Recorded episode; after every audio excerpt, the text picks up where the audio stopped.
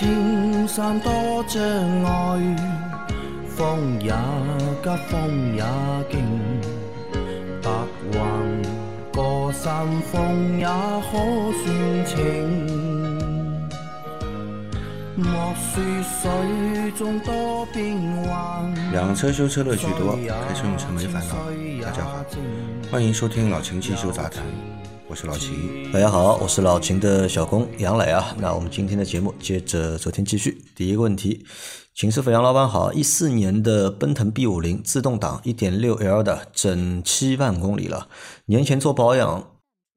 两二零二零年底六万公里的时候，重力换的变速箱油和滤网，不过换的油是 CF 的，不同品牌的影响大吗？下次重力换的时候是换 AT 的还是换 CF 的好呢？另外，最近正常行驶的时候，轻踩油门，发动机转速就会猛地往上窜，松开油门才下来，是变速箱的问题吗？嗯可能是像你你要这样描述的话，我觉得是变速箱的问题了。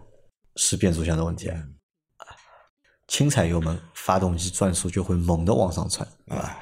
松开油门才能下来，这就是打滑嘛啊！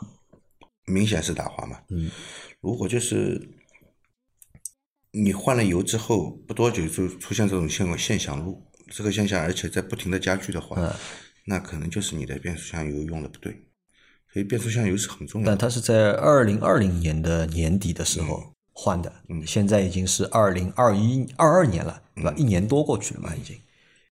那有些油它不是加下去马上就有不良反应的，它不能够保证这个发动机的呃这个变速箱的一个正常的工作，给发动机一个合理的有效的保护的话，那造成这个。磨损加大，嗯，那肯定是要经过一段时间，慢慢才反映出来的，嗯，对吧？那你觉得是变速箱油的问题，对吧？它没有用那个原厂的变速箱油，对，啊啊，所以因为它这个肯定不是柴柴 F 的那个变速箱，对，啊，你用柴 F 的油，嗯，是吧？嗯，那么有很多人跟你说，哎，不搭嘎的，你这个是六速的，用柴 F 六速的就可以了，对吧？啊，所以你要那个。怎么办？现在让他去把油换掉，还是等到下次？换一下油吧，现在就换，换一下油试试吧。嗯，好的，也许有改善啊。先去把变速箱油换啊，然后一定要去找原厂的。跟大家说了啊，这个自动变速箱这个东西最好是用原厂的油，嗯，好吧？因为你搞不清楚第三方的油，嗯，是不是能够满足你这个变速箱要求，对吧？而且你这个即便能满足，这两种油的成分肯定是不一样的，跟你原厂油是不一样的，嗯。那你原厂的变速箱油，自动变速箱肯定是放不干净的，呃，至少你变扭器里面的油是排不出来的，变扭器里面至少也有个一点几升到两升的油，至少的，对吧？你新旧油混合在一起，它里面的化学成分不一样，起任何反应你都不知道，是吧？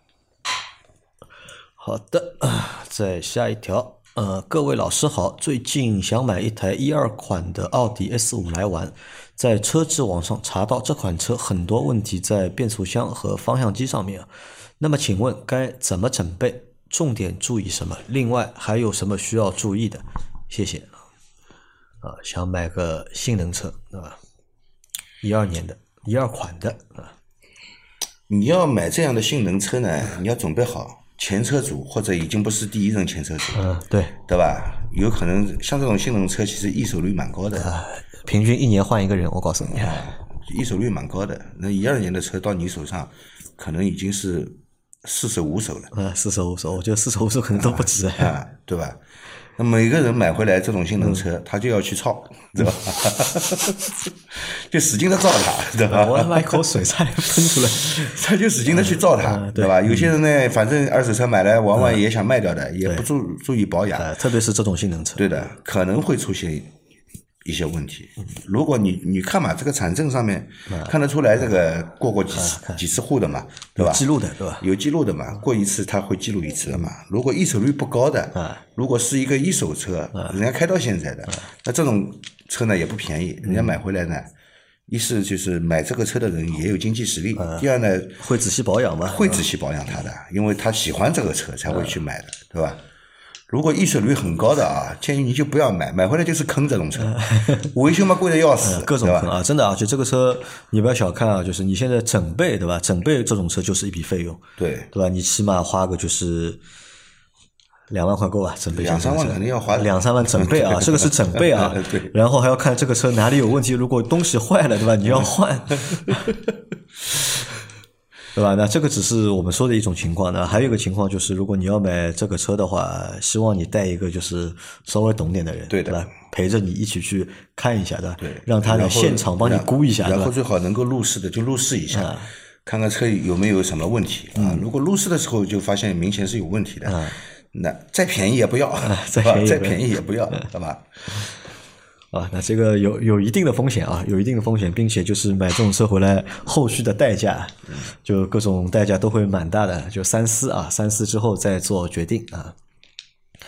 再下一条啊，秦师傅说零 W 二零的机油一般都用不到一万公里啊，那零 W 三零的机油什么情况？我用福斯全合成的二零和三零区别大吗？谢谢。啊，这哪怕是同品牌的机油，它粘度级别不同，型号不同，这两款机油，因为它添加剂包是不一样的，性能是不一样的，啊，一个就是流动性，嗯，一个是高温的耐高温的那个性能，还有抗剪剪切性，它都是不一样的，对吧？呃，你要说两种哪一种更好，嗯，这个不好说，嗯，对，这个也不好说，好吧？因为它一个品牌里面还分不同的系列，嗯，不同的系列它的那个机油粘度的级别可能是一样的，嗯，但是它系列不同，对它性能也会不同，嗯，啊，这个倒不好说，呃，这个说不清楚，这个还是要问就是厂家，对吧？你要问厂家这个油到底能不能用到一万公里？对。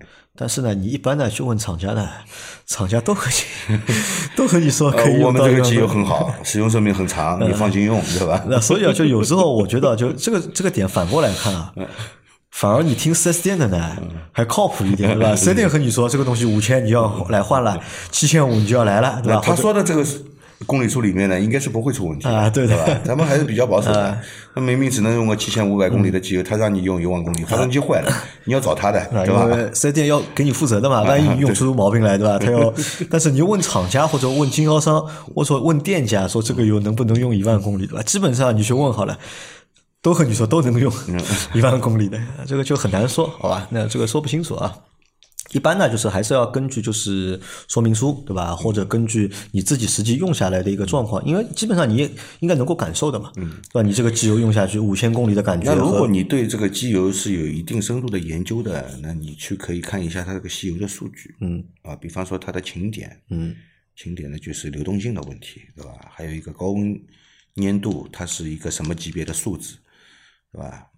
对吧？同样都是四零的或者三零的机油，但是它高温粘度的这个数据是不一样的。那么数据越高，高温粘度表现越好。嗯那么还有一个就是抗剪切值，抗剪切值一般数据越好，那么机油的相对来说使用寿命也比较长。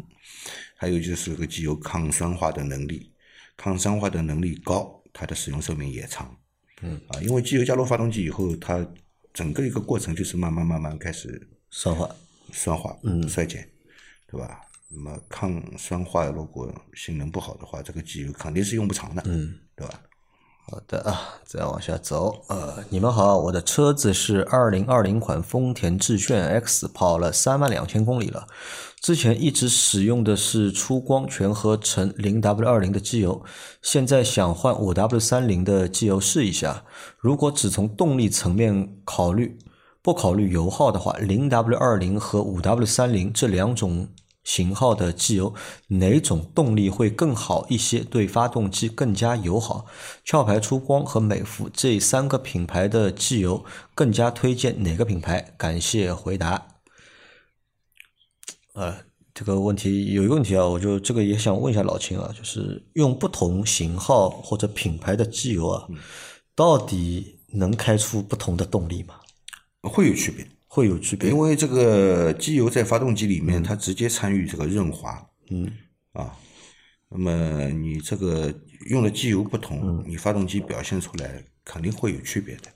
有的是更安静，嗯，啊，有的就是感觉这个发动机更有劲，嗯，对吧？的确是会有有区别的，会有区别，会有区别。但这个区别会很明显吗？呃，要看，要看的。你如果同样都是级别很高的机油，那差别不大。嗯，有些可能表现的更安静，有些可能表现我加速性能感觉好像就是我在踩油门踏板的时候，它这个加速来得更快一点，更有力一点，这个是有可能的啊。呃，表现的不同嘛，表现不同啊。那零二零的换成五三零的，能够提升吗？嗯，这个我就不知道了，就不知道了。你你你这个，他本来用的是初光零二零嘛，初光的零二零的话，他现在想考虑换别的品牌，对吧？美孚壳牌或者是出光，对吧？那就看你这个发动机有多大的功率了。嗯，看发动机有多大功率。对你发动机本来功率就小，一般丰田。我觉得啊，丰田车发动机的功率都不大的，你看它的升功率啊，这个都不是很好看的这个数字，对吧？比较偏低的。那么你用这种低粘度的机油呢，相对来说，这个发动机，特别是在这个低速工作的时候，用低粘度的机油，它表现出来就是动力可能会更好一点。但是你去跑高速的话，可能它不如高粘度的机油，不如高粘度的。对的。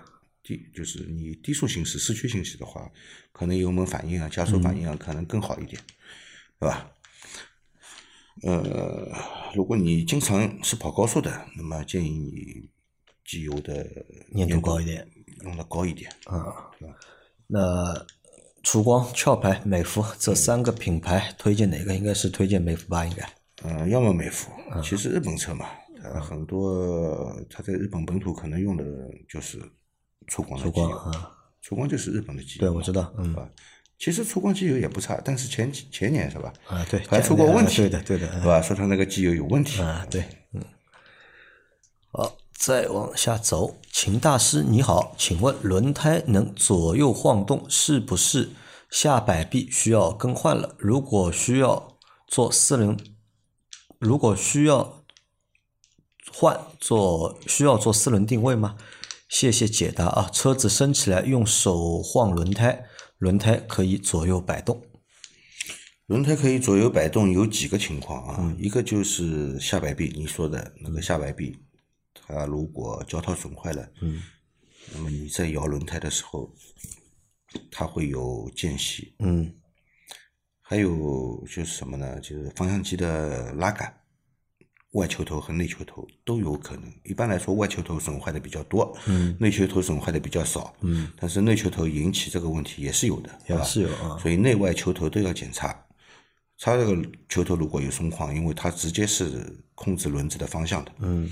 它如果晃了有有间隙的话，你去摇轮子的话，它肯定动，嗯啊。另外还有一个地方，就是我们轮子上的轴承。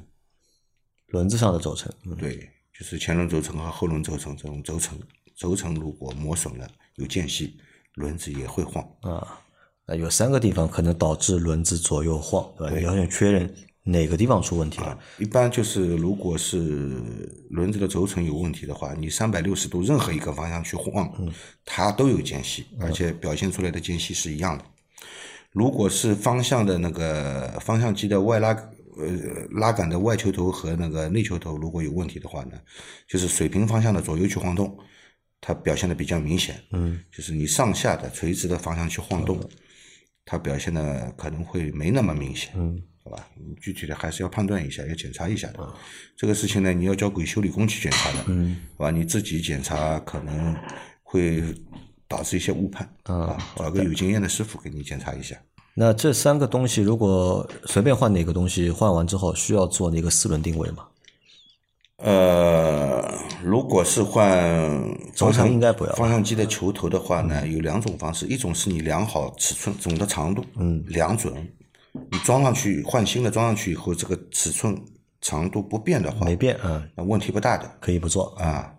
如果是换下摆臂的话，嗯，建议你还是要做这个四轮定位的。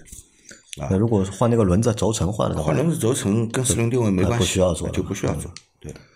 好的，来再下一条，各位神仙救命啊！前几期听你们说汤姆和杰瑞啊，真是很有趣，这下轮到我赶上了。原来我想好好的隔音棉，怎么自己掉下来了？放上去好几次，掉下来好几次，纳闷了。看来这次一定是他了，只能感叹小区大猫几十只，呃，奇蟹甲竟无一只是好猫。我每天停在汤姆吃饭的、睡觉的旁边，这杰瑞怎么还能来呢？对吧？这可如何是好？大家赶紧想想办法。请问各位大仙，我现在把隔音棉丢了，他还会来吗？需要去做发动机舱大清洗吗？好担心他把我车子搞坏了，会不会？从你提供的图片来看呢，这个应该不是老鼠干的事情，应该是汤姆干的，不是杰瑞干的。对的，啊，应该是猫干的事情。猫可能把他那个当做那个那个抓板了，对吧？来来磨指甲来了。那个猫呢？你说把这个隔热棉拆掉，嗯，隔隔热隔音棉拆掉，它就不来了吗？不是的，它是来了以后才抓的。你把它拆了以后，它该进来的还是要进来的。啊，可能你这个停的地方，就你说嘛，你老是把车停在猫吃饭睡觉的地方，对吧？你你离他们远一点，离他们远一点，好吧？能换个车位的换个车位，离他们远一点。嗯，那他还问啊，就是需不需要去做发动机舱的大清洗啊？做完了没用啊？嗯，做完了他们要来的还是来的，还是来啊？对吧？那然后会把车子搞坏吗？有可能的。有可能的，关键怕管子什么，就是被猫咬断或者被老鼠咬。老鼠会咬的，猫不会咬的。那猫在里面乱抓呢，有可能把电线什么抓坏。还有什么？猫躲在里面，你早上启动的车，有可能把猫绞死在里面。这个蛮蛮恶心的。对的。好，换个地方停吧啊！不要老是停在那个猫边上。你看猫现在天很冷，对吧？你车一到，你发动机舱是热的，对吧？它马上钻进去取暖过来取暖了，对吧？啊，再来一条啊！三位老师好，直接提问题啊！前几天去洗车，洗车师傅说你的方向盘好重啊，我说没觉得重呀。后来细心体会，确实有点重，特别是车速较慢时打方向觉得更重，可以调整呀？还是什么地方坏了需要维修？谢谢啊！又来了一个方向盘重啊！所以提问啊，你不把车型和行驶的公里数以及使用的年年份告诉我们，嗯。很多事情我没办法帮你判断，嗯，好吧？你车型也不说，行驶了多少公里也不说，是吧？这个，但是低速打方向，有的是有的车低速方向是蛮重的，那就不知道它是什么车呀？呃，方向机的种类不知道，对呀。那这个就判断不了，对吧？嗯，这个。不太好判断，你这样提问的话，问信息不全面，我我很难帮你去做出一个准确的判断。反正调整是肯定不好调整的，调不了啊，除非你那个车子自己带那种方向盘轻重的那种调整，什么运动型啊，对吧？标准型啊，舒适型都不会带这个，对吧？你要带这个可以调，但是你看手动去调这个轻重，这个是调不了。如果你是用的这个液压方向机的话，那你换一下方向方向助力油，嗯，应该会变轻。好吧，那你也你也不跟我说车型，什么也不说，嗯，我也不好帮你判断啊。好的啊，你如果还想继续问的话，就是在这周的节目里面，你把那个车的那个型号，对吧？然后公里数告诉我们啊。再来一条啊，老师们好，是你们的铁粉啊，一直没留言，今天第一次速腾六 AT。换变速箱油，在京东爱信旗舰店买的油加滤芯加垫片，在路边维修店换，直接拆油底壳重力换油，油只加了三点五升就加不进去了，感觉它那个工具一般，换完油油耗升上去了。现在的问题是加三点五升够不够？还要不要再去加？油耗高了和这个有没有影响？谢谢。啊，这个变速箱先我先跟你说啊，这个变速箱加四升油正好，四升正好。对，那么油底壳肯定是要拆的，嗯，它油底壳里面有一个溢油管，嗯，啊，也就是你加注油的时候，就是加到这个溢油管开始往外流油，停止加油，然后把车子启动起来，嗯，每个档位里面至少停留个二三十秒，嗯，然后再加车车辆啊熄火再加，车辆不熄火，不能熄火，然后挂入 P 档，嗯，啊，再加油，加到油流出来，基本上四升油是正好。那他现在是少加了，对吧？应该是少了。应该是少加了。那么少少加油造成这个变速箱不能正常工作，引起你的这个油耗增大是有可能的。嗯。另外，如果你油耗这个明显增加，对吧？我不知道你增加了多少，油耗上去了，你如果差个零点一、零点二，我觉得问题不大，嗯，对吧？如果差的很多的话，那就不单单是油液这个差这个零点五升的问题了，有可能这个油有问题。油有问题。对，网上这些油不要买，跟你们说过很多次了，就是不听。好，那先去把那个变速箱油啊，先补回去啊，就补到那个就是一定要补到那个溢油口、溢油管漏油对为止。对，车辆发着的情况下，在 P 档里面，溢油管要往外溢油，嗯啊，要不然的话，这个你油的业务基本的保证都没有，嗯，对吧？好的，啊，再来一条，秦大师杨老板阿 Q，你们好，我的车是二零一六款丰田致炫，前两天四万两千公里啊，去修车店重力换变速箱油，师傅拿掉放油螺丝，呃，制到油不再低了，拧紧放油螺丝，加入四升油，然后跑出去六公里回来，又放了点变速箱油，拧紧放油螺丝。请问这样操作对吗？重力换油正确操作是这样的吗？放多少油，顶入多少油，不是更好吗？我后期怎么知道车的变速箱油刚合刚合适呢？啊，还是一个关于换变速箱油的问题啊。这个呢，就是如果对一个车辆不熟悉的话，嗯放多少油加多少油，这是比较安全的办法，嗯对吧？那么有些呢，就是你只是放油，对吧？嗯你只是放油，那么放的到底干净不干净，也有一个问题在，嗯对吧？如果彻底放干净，有时候还不一定好测量，嗯到底放出来多少油，对吧？一般的自动变速箱它都是有溢油口的，嗯你加到溢溢油口，嗯发动机发着挂入 P 档里以后，你加到溢油口流油，它就是正好。啊，如果有大量的油溢出，你要等到这个溢出的量变小，嗯变成滴漏的情况，再把螺丝拧回去，嗯这样就不会造成油过多。嗯而，它拼命在往外流的时候，你把它堵掉，那不是造成油液过多了吗？油平面升高了嘛，嗯对吧？所以这个油液不多也不行，少也不行啊。所以按照标准来，我觉得给你换油的这个人操作没有问题的。他全部加进去，出去跑一圈，把这个油道里面的空气全部排出来，啊再然后啊然后再放，嗯对吧？放到这个油到油平面了，嗯，这个操作应该没问题。没问题，对吧？好的啊，来，再来一条啊，这个这个兄弟，我看到他每天都给我们节目评论，但这个字我不认识啊，这个什么五啊，对吧？他每天都有一句话的，对吧？因为你们在，对吧？世界充满阳光啊。那也因为你们你们在啊，就我们这个节目做的才有意义啊！三位大神，三位大神好，因为你们在，世界充满阳光。回听了第二十五期节目，里面提到了轮胎的问题啊，我感觉我有点不太明白，麻烦你们再解答一下。我的轮胎是米其林的三 ST 啊，已经用了六年，约五点五万公里，胎壁没有裂纹，但胎冠有裂纹如图啊，这种需要换吗？还有两年。我应该就会换车。如果这个轮胎更换，再换个米其林就有点肉疼。有没有静音舒适取向的便宜轮胎推荐？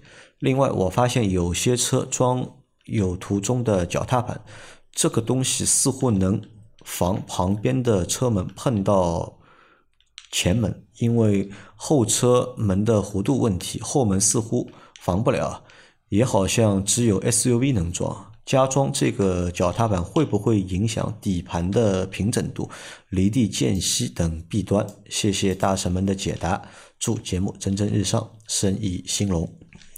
啊，他有两个问题，第一个问题是他的轮胎，对吧？到底要不要换啊？他用了那个六年了，开了五点五万公里，嗯，要不要换？对吧？那其实按照他这个公里数来看，虽然说公里数开的不多，五点五万公里，但是六年时间还蛮长的。对的。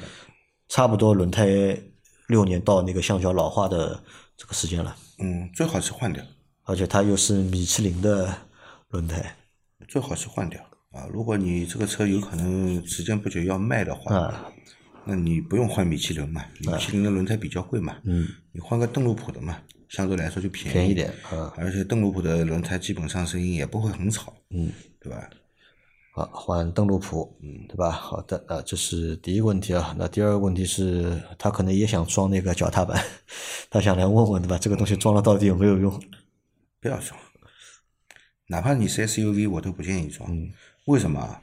这脚踏板装上去以后啊，你去车子保养的时候要上升降机的，对，除非它是那种简式的升降机。如果是这种立柱式的升降机，会比较难上，嗯。没地方顶，嗯。会挡住，嗯。顶的话也容易把你这个踏板顶坏，嗯，对吧？第二，你装了这个踏板以后呢，离地间隙肯定变小了。对，啊，肯定变小了，嗯。对吧？也就是说，你这个车的通过性会受一定的影响。嗯。啊，第三，最不好的、最头疼的，你装了这个踏板以后啊，只要是下雨天，你的裤脚管不会干净。啊，你上下车都会蹭裤脚管，都会蹭这个踏对，板。会蹭到啊，因为人家装这个踏板一般都是一些比较高的 SUV，对吧？它方便上下，对吧？没没没人踩着这个踏板上下的，也有装了他也不踩的，啊，就是要装，人家也也装，我也装，对吧？装了以后，裤脚管蹭得一塌糊涂，嗯，拆掉呢，想想钱买来的，拆掉呢，扔掉呢又可惜，就装在上面。其实这个东西很鸡肋的，嗯，很鸡肋啊，好，所以就不推荐你装了这个东西啊。好，来最后一条，三位老师好，我的车现在二十五万公里，最近车子出现起步加速到五十码左右的时候，会出现会出现个瞬间推呃拉的感觉，CVT 变速箱平均五万公里更换一次变速箱油，请问一下老师们，这个是变速箱有问题吗？然后车子加速到一百码以上，加油就很抖。这之前有更换过四个新轮胎，做过动平衡，也做过四轮定位，是半轴要更换了吗？感谢你们一直对车主们的耐心回答，谢谢。两个问题啊，啊，二十五万公里的，是吧？第一个问题是对吧？五十码左右会出现瞬间推拉的感觉，那正好是，呃，我想想啊，CVT 变速箱嗯，CVT 变速箱有可能的，有可能的。它如果是有模拟档位的话啊，如果它是有模拟档位的话，有可能会出现这种现象。那么，可能是变速箱本身的问题了，因为你这个变速箱平时也很注意啊，每五万公里就换一次变速箱油的，保养上应该是没什么问题的。嗯，二十五万公里的这个公里数也比较长，然后 CVT 变速箱，照你这样描述，是这个变速箱出现问题的概率比较高了。啊，变速箱本体出出问题了啊。好的，那这是第一个，那第二个是它哦，还有啊，你要去检查一下你这个变速箱有没有漏油。有没有漏油啊？哎，如果有漏油的现象，造成它这个油液缺损，嗯，也会有这种现象。先判断有没有漏油。对，好的，那第二个是它加速到一百码以上，对吧？嗯，就会很抖，对吧？那么加速到一百码以上，高速行驶的时候车子抖，我们很多就会去首先检查一下这个四个轮胎的一个动平衡有没有问，题。跳嘛，对吧？如果你动平衡没问题，嗯啊，如果你动平衡没问题，你最好还是检查一下。你说你之前换过新轮胎，做过动平衡，对吧？做了动平衡以后，如果是动平衡的确是做好了啊，的确是做好了，它还是抖的话，那可能是什么呢？你你说你要换半轴，嗯，我倒觉得半轴不一定坏，嗯，半轴在没有外力的作用下一般是不坏的，嗯，除非你半轴漏油，嗯，防尘套破裂漏油造成半轴损坏了，对吧？它有可能会出现你说的这种问题的。呃如果防尘套也没坏，里面的油也没有流掉，一般是不坏的。那还有一个什么可能呢？就是你的刹车盘变形了。刹车盘变形，对，刹车盘它跟着轮子一起滚动的嘛，嗯它有问题的话，跟轮子的动平衡一样，嗯，也会抖动，也会跳动啊。那检查这三个地方，啊，如果你二十五万公里还没换过刹车盘，估计是刹车盘的问题。刹车盘问题。那半轴呢？二十万公里能坚持吗？半轴要看的，要看要看的啊。半轴如果出现漏油啊，这个防尘套破裂啊这些现象，那么也有可能的导致这个问题。但是从几率上来说啊，从几率上来说，这个基本上我觉得二十五万公里更有可能的是刹车盘的问题。刹车盘啊。好的啊，那按照老秦说的这三个地方先去检查一下，然后再做那个解决。啊，那今天呢，我们这期节目就到这里啊。大家有任何关于养车、用车、修车的问题，可以留言在我们节目最新一期的下方，我们会在下周的节目里面一一给大家解答。我们明天再见，拜拜，拜拜。